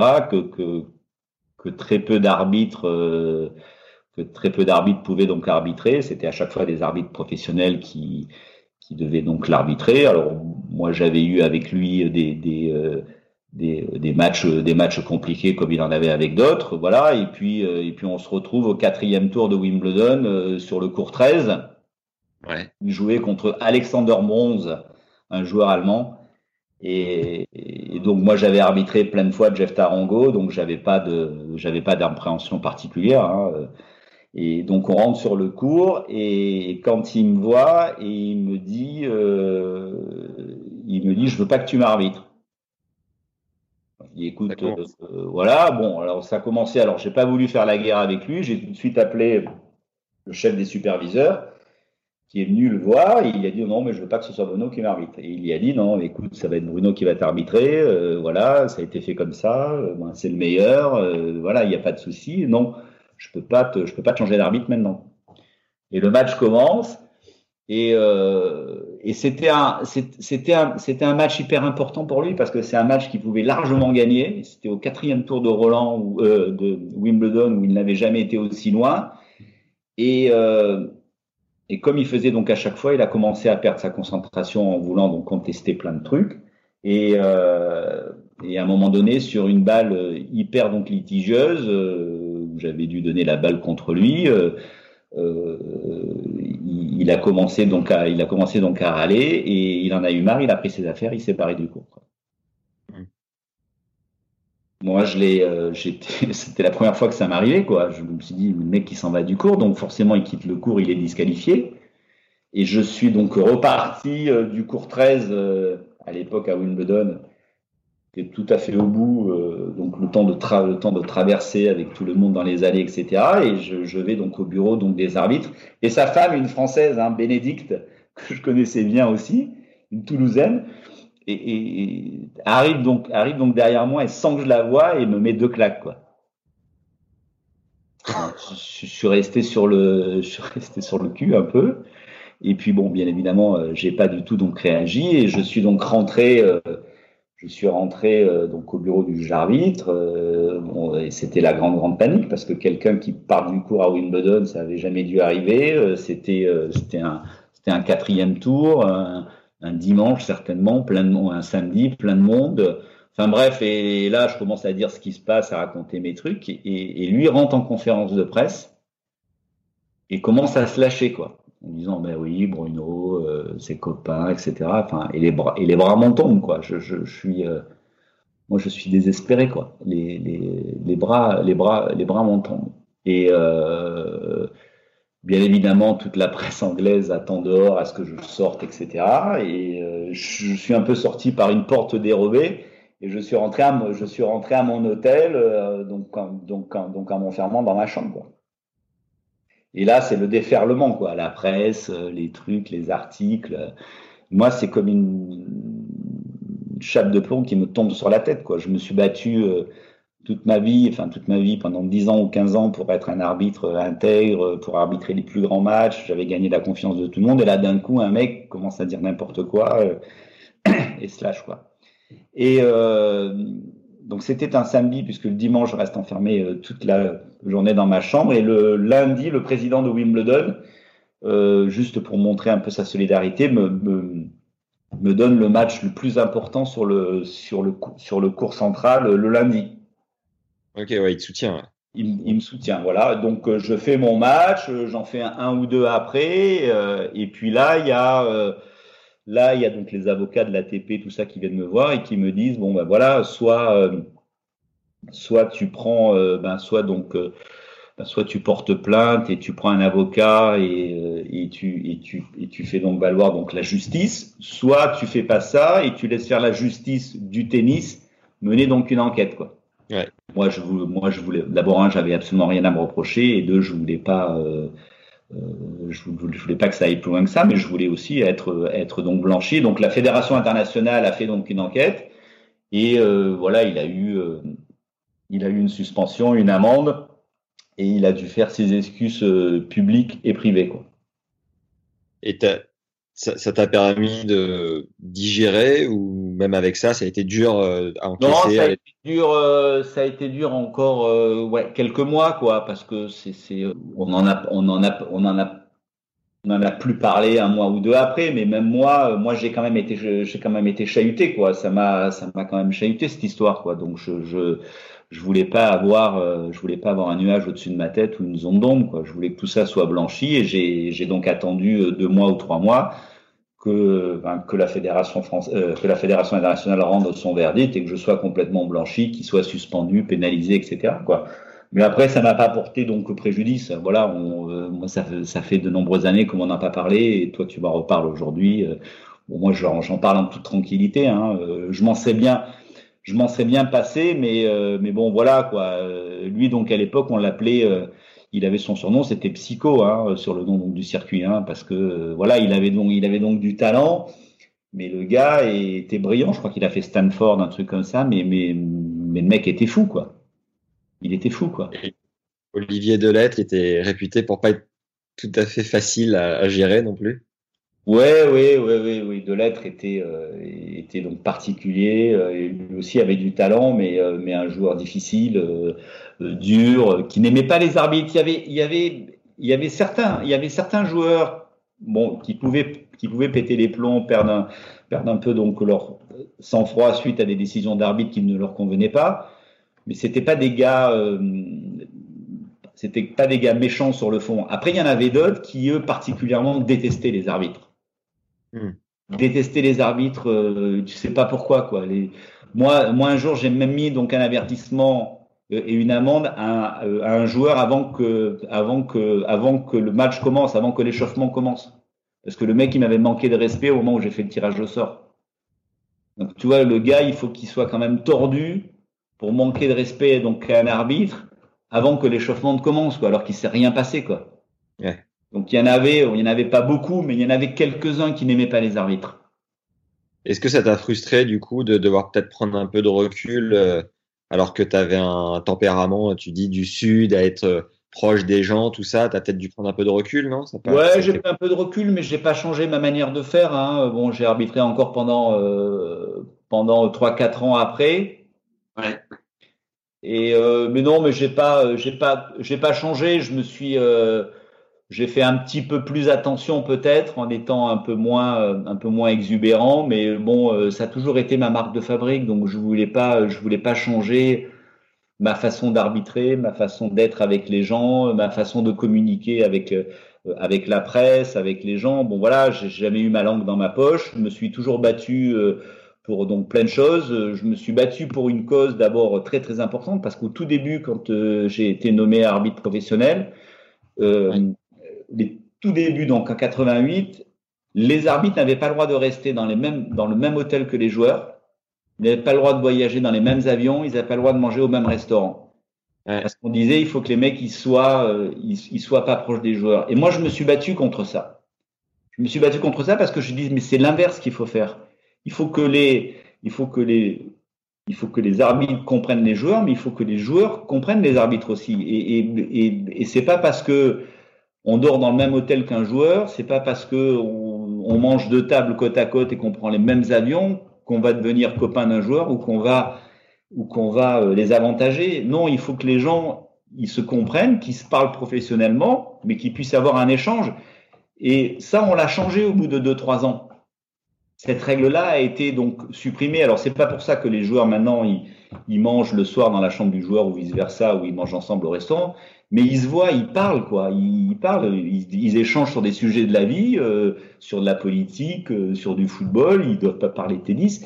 Mais c'est et, c'est vrai que quand un joueur comprend un arbitre et qui voit que, ben, que c'est un être humain et qu'il peut aussi se tromper, bon ben les choses peuvent être les choses peuvent être vécues différemment sur le cours quoi. Je crois qu'il y a une expérience euh, scientifique qui avait été faite sur toi par avec des par des médecins.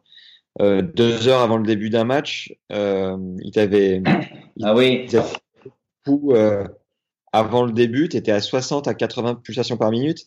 À la première balle, tu passais à 95 et pendant des échanges décisifs, tu avais des pointes à 140.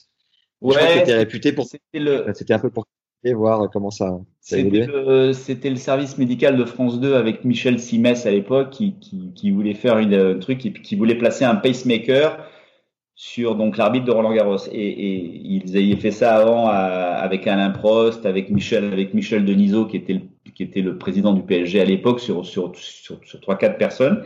Ils sont venus donc à Roland et ils ont dit euh, on voudrait mettre ça euh, sur l'arbitre de la finale. Et, Gilbert Iserne à l'époque avait dit attendez, moi je veux bien le faire euh, avec quelques avec quelques conditions, mais si vous voulez le faire sur quelqu'un et avoir des résultats avec une courbe qui peut faire ça, il faut pas le faire avec Bruno parce que il a déjà arbitré plusieurs finales de Roland. Il, c'est un mec calme et vous allez avoir zéro, zéro, enfin, zéro résultat. Autant le faire avec un arbitre qui a pas d'expérience sur un premier tour. voilà. Ils avaient dit non, non, on veut le faire sur la finale. Et, euh, et, donc, il m'avait euh, deux heures ou trois heures avant à la finale, il m'avait rasé, il m'avait installé des électrodes. Et je, je, me, je me, souviens, il m'avait placé donc un holter, j'étais un HLA, et pour pas le montrer aux joueurs, parce qu'on avait dit, on avait décidé de pas le dire aux joueurs. Parce que les joueurs, ils auraient pu penser que j'allais être perturbé, etc. Donc, je l'avais planqué il faisait, euh, il faisait ce jour-là, il faisait 40 degrés à Roland le jour de la finale et moi j'avais ma veste, tout le monde était en t-shirt et moi j'avais ma veste fermée parce que je voulais pas monter le truc. Et effectivement, comme tu disais, euh, même moi qui a un, un, un, un pouls qui bat relativement euh, faible, j'ai, je n'ai jamais été en dessous 80 et j'ai eu des pointes jusqu'à 130, 100, 135 pour le moment où je suis allé vérifier une trace, etc., etc. Et tu sentais que tu avais des coups de pression parfois sur la chaise, que ton cœur pouvait s'emballer? Oui, alors je je le sentais pas, mais on sent les coups de pression. Hein. On sent quand on a une goutte de sueur qui tombe. Euh, on sent que quand on va inspecter une trace et que c'est une balle importante, ben, qu'il faut euh, bah, qu'il faut qu'il faut retrouver la trace, qu'il faut bien bien la lire. On sent qu'il y a le public qui vous regarde, on sent qu'il y a la télé qui vous regarde. Donc euh, oui, oui, on sent. Alors moi, je savais pas que j'allais pouvoir passer de 80 à 135. Mais euh, et en tout cas, je n'aurais jamais pu imaginer euh, que je puisse être euh, de deux heures avant jusqu'à deux heures après, donc pendant cinq six heures de temps, que, que je pouvais euh, que je pouvais passer de 64 à à 90 tout le temps, quoi, minimum, quoi. Je, je je pensais pas que je pouvais avoir autant de autant donc de pression, même sur des matchs faciles, quoi. Tu as fait un peu de, de juge arbitre du coup. C'est quoi l'émission d'un d'un JA et est-ce que ça te plaisait? Oui, ça me plaisait. Euh, complètement différent de celle d'un arbitre, parce que l'arbitre, il est, au cœur donc de l'action. Le, juge arbitre, il, est assis dans son bureau, même si c'est l'autorité finale de la partie sportive d'un tournoi, c'est lui donc c'est lui qui décide, c'est lui qui fait le tableau, c'est lui qui fait les convocations, etc. J'ai trouvé ce métier, euh, j'ai trouvé cette partie du métier très euh, très très intéressante, très très très très différente. Euh, je l'ai, je l'ai beaucoup aimé euh, donc à Roland Garros parce que les problématiques sont très très compliquées en tant que juge arbitre parce qu'on on gère d'abord beaucoup plus de joueurs, euh, joueurs, joueuses, des simples, des doubles, des mixtes, des juniors, etc. Donc il y a énormément de matchs à programmer et il y a aussi la, la programmation parce qu'au tout début à Roland Garros on fait 64 matchs par jour, hein, parce qu'il y a 4 matchs par jour sur 16 cours. Euh, faire, faire une programmation donc à Roland Garros c'est extrêmement compliqué parce qu'il y a beaucoup d'intervenants. Chacun veut tirer la couverture à soi. Enfin, je m'explique. Euh, nous, quand j'étais avec Gilbert Isère et qu'on faisait euh, la programmation pour le lendemain, donc on, on prépare la programmation, nous, et, et, chaque jour, on la fait valider à 15 heures par le comité du tournoi. C'est la programmation du lendemain. Donc nous, on préparait notre programmation, on disait, euh, voilà, premier match, un joueur allemand contre un joueur français, deuxième match là, central, etc. On allait euh, en comité de tournoi. Et là, euh, il y avait tout d'un coup, euh, il y avait le gars donc de la télévision ou des médias de Roland Garros qui disait attendez, nous hier on a reçu un, on a reçu une demande de la télévision japonaise qui voudrait avoir le joueur japonais plutôt en fin de journée plutôt qu'en début de journée. Euh, alors lui donc voyait ça à l'intérêt parce que bien évidemment Roland Garros avait touché de l'argent pour, pour, pour, pouvoir euh, mettre ce joueur-là euh, en telle et telle en telle et telle position, alors que nous sportivement on avait pensé que ça avait beaucoup moins d'intérêt, d'accord. Et puis après dans le même temps le joueur japonais qui jouait contre le joueur allemand, ben, il y avait le syndicat des joueurs qui disait attendez, nous on a une demande, il peut pas jouer tôt parce qu'il a eu une gastro dans la nuit et il demande à récupérer plus, est-ce qu'on peut le mettre en dernier match? D'accord? Et puis là, il y avait le syndicat des joueuses qui disait attendez, nous on en a marre que ce soit les femmes qui jouent en dernier match, on, voudrait avoir un homme en dernier match parce que nous on est toujours les dernières à finir sur le central à 9h30, il y a pratiquement plus personne sur le cours. Et puis après, il y avait des gars de la billetterie qui disaient bah nous, euh, bah, il vaut mieux, euh, voilà. il y a cinq ou six personnes, chacun avec des raisons valables, qui tirent la couverture à soi et qui peuvent contester ou donner euh, donc un avis différent sur la programmation du lendemain.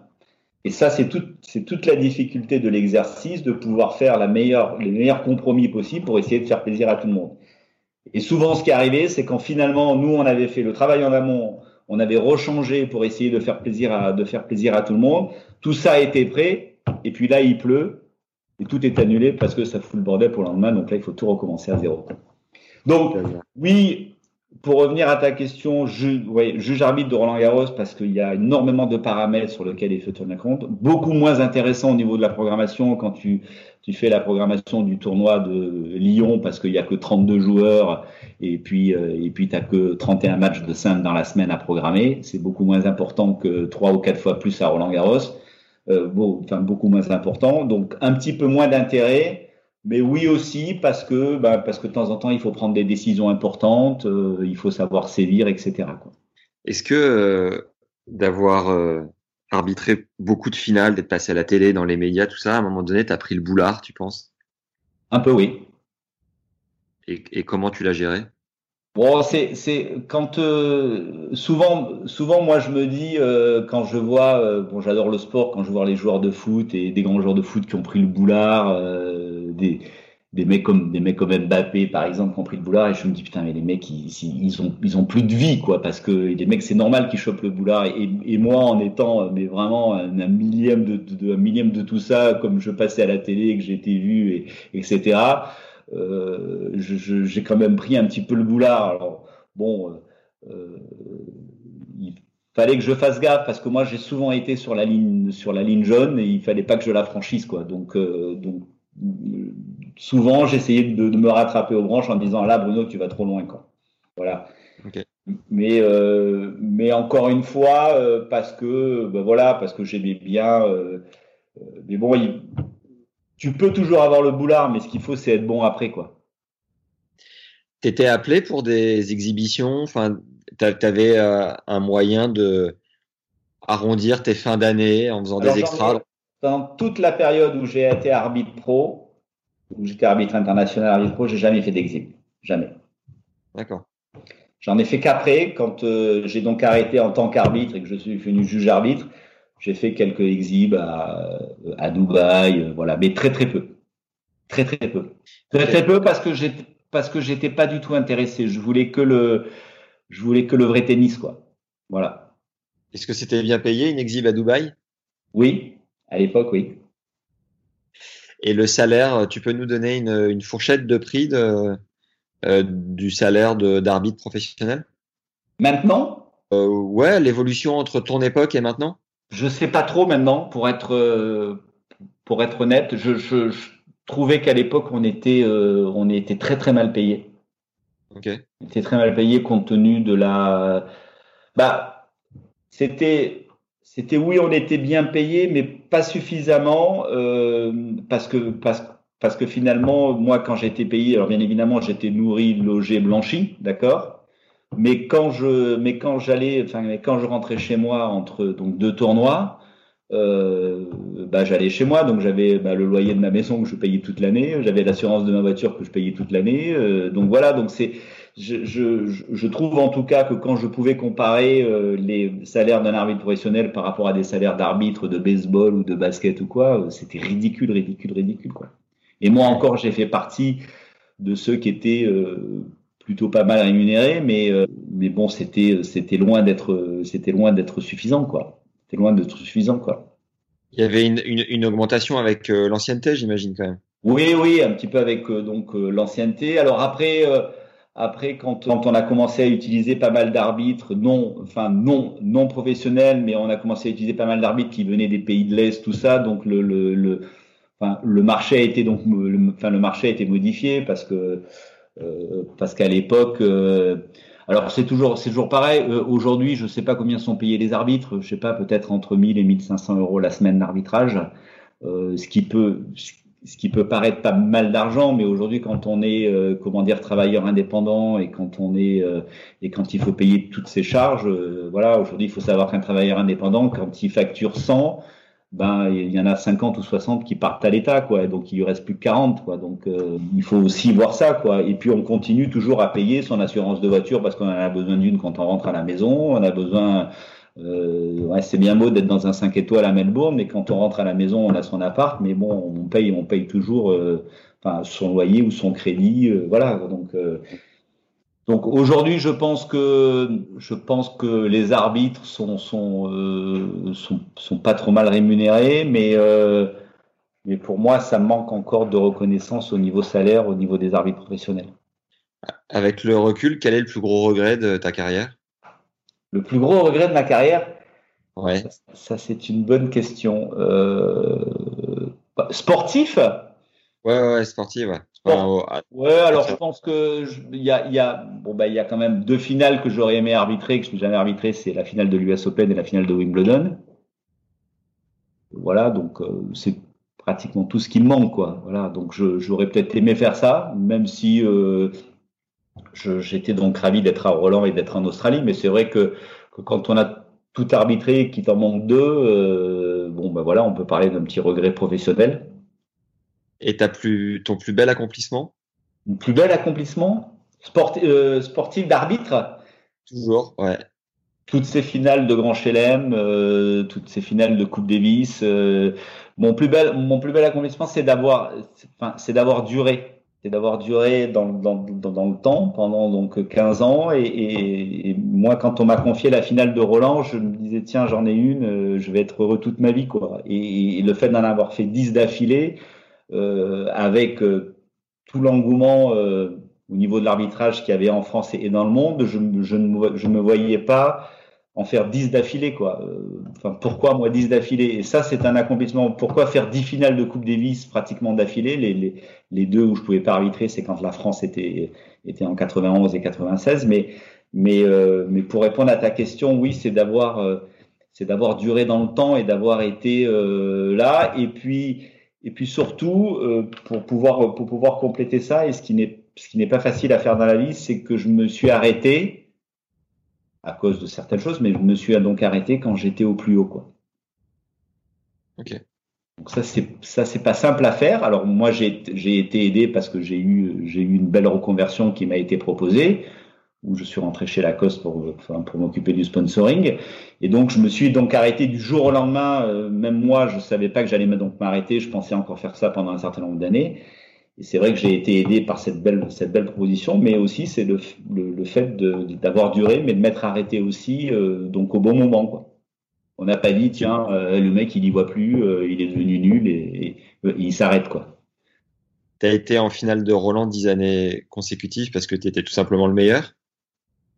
Euh, je sais pas, peut-être, je sais pas.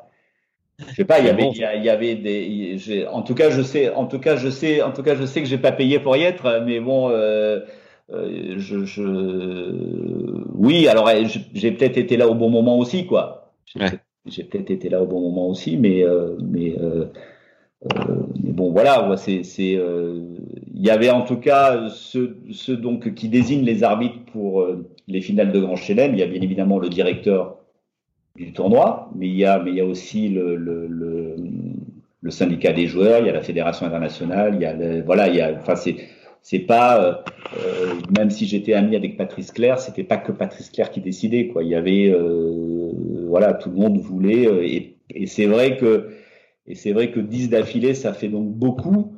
mais bon, moi moi je me suis moi, je me suis donc aperçu, donc en m'occupant de tournoi de tennis, je me suis occupé de mon propre tournoi de tennis pendant longtemps. Et ben quand je, enfin quand je, enfin quand je confiais des missions à certaines, à, certaines personnes, l'objectif était que je puisse, moi, ne pas m'en occuper, fermer les yeux et savoir que ça allait bien donc se passer. Euh, c'est vrai qu'à un moment donné, on se disait pourquoi il y a toujours la même personne qui s'occupe des ramasseurs de balles à Roland Garros parce qu'à l'époque, Patrice Claire disait, lui, je sais, je veux pas, je veux pas en entendre parler. C'est un souci en moi. J'ai d'autres, j'ai d'autres chats donc à fouetter. Je lui confie ça.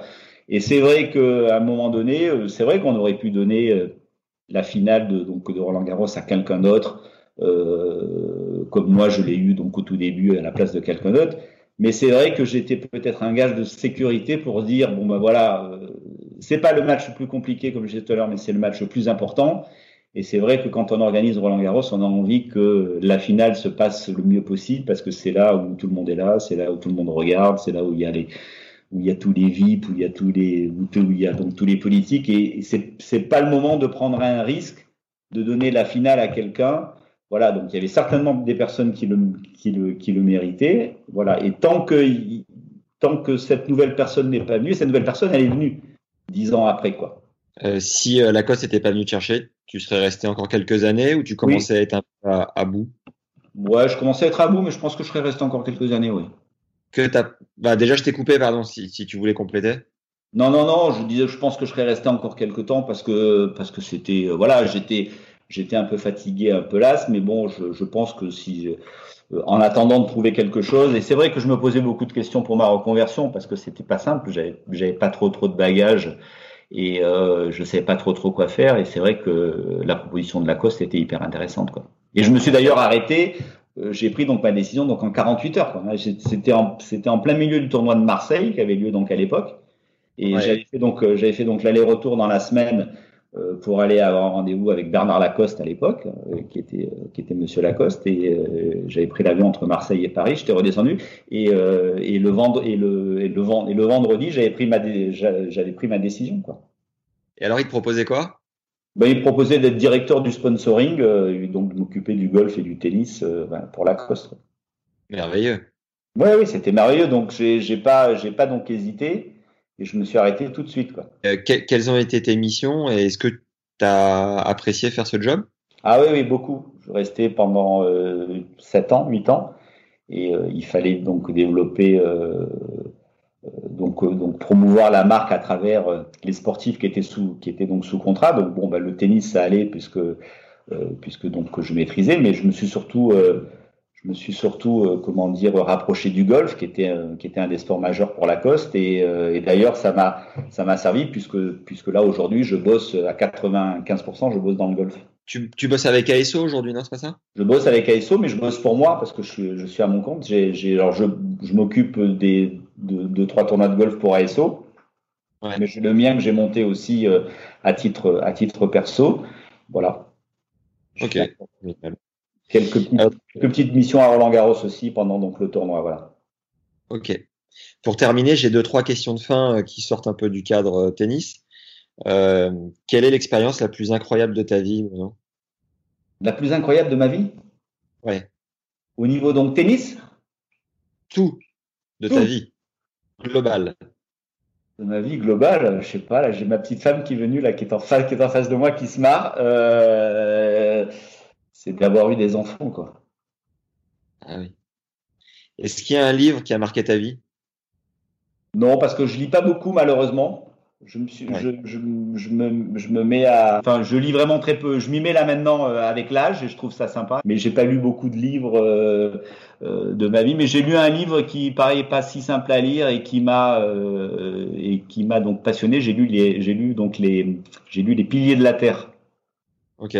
De Ken Follett. Et, euh, et c'était pas du tout donc un sujet qui me passionnait. et que finalement j'ai trouvé ce livre donc hyper intéressant. Mais je, je, je je regrette de ne pas lire assez quoi. Ça me manque et peut-être que ça va venir maintenant au fur et à mesure. En, deux mots, c'est quoi le message des piliers de la Terre?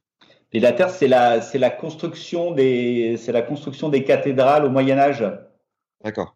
Voilà, il y a, et c'est un, c'est un énorme pavé et, et, euh, et pendant, euh, pendant des, des, pendant des milliers de pages, on, on, on, est sur les détails de la construction de ces cathédrales euh, avec la vie donc de l'époque, euh, fait par des, euh, fait par des, je sais pas comment on appelle ça, fait donc, fait donc par des maçons de l'époque et, et, et c'est assez, c'est assez, c'est assez donc passionnant. Moi qui ne pouvais pas lire un, livre de sport de 30 pages, je me suis mis à lire un livre sur la construction des cathédrales de, de, de 1000 et quelques pages. Quoi. Voilà. Génial, vraiment ça. Si un film référence, un seul, que tu devais regarder ce soir, ce serait lequel? Bon, Moi, j'ai un, un, film que, j'ai, que je ne vais pas regarder ce soir parce que je l'ai déjà vu plusieurs fois, mais qui m'a marqué, c'est Midnight Express. Très bien. Euh, le concert le plus ouf auquel tu es assisté? Les Rolling Stones à Nice en 77 merveilleux. Juste avant, je faisais un épisode avec euh, Christophe Rocus qui me disait euh, ouais le dopage dans le sport, euh, mais en même temps moi si je vais voir Mick Jagger et qu'il a 3 grammes de coke dans le nez, bah, je m'en fous du moment qu'il fait le show. j'ai trouvé ça, j'ai trouvé ça surprenant, mais pourquoi pas. la plus grosse période de doute de ta vie? De ma vie, de, de ma vie en général ou de ma vie d'arbitre? On va, on va dire ta vie d'arbitre. Oh, c'est juste après l'histoire de Tarango quand même. Et aujourd'hui, avec un peu de recul, quels seraient tes mots pour conseiller ton toi de cette époque-là? Non, mais je, je, je, ferai donc exactement ce que j'ai fait, c'est-à-dire faire donc confiance à, donc à ma direction au milieu donc du tennis, euh, dans lequel je croyais beaucoup, et ils se sont donc bien bien occupés de moi. Et euh, je me suis pas laissé tenter de, de enfin, de, de, vouloir faire un procès, d'aller donc dans le civil. J'ai préféré laisser faire la justice du tennis, en laquelle je croyais beaucoup, et je me suis donc pas trompé.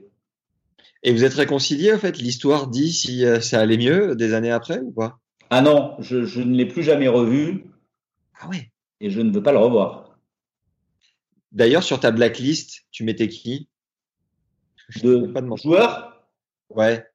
Lui, et encore, lui encore, non, j'ai pas de, j'avais pas de, j'avais pas de blacklist. J'avais la chance d'avoir des, j'ai jamais eu de, j'ai jamais eu de joueurs qui m'ont donc refusé. J'avais des joueurs qui m'aimaient certainement moins, moins que d'autres, euh, mais euh, mais j'ai jamais eu de, euh, j'ai jamais eu de blacklist. Et c'est d'ailleurs une très très bonne question puisqu'à l'époque on devait nous-mêmes euh, comment dire, révéler notre blacklist. C'est-à-dire, on devait nous-mêmes aller voir donc nos patrons qui, qui la veille ou chaque jour nous désignaient pour les matchs du lendemain, et on devait leur dire, parce que c'était pas le même patron qu'on avait chaque semaine, c'est les superviseurs, on devait leur dire, attends, cette semaine ne me donne pas euh, X ou Y parce que je me suis engueulé avec lui la semaine dernière, etc., etc.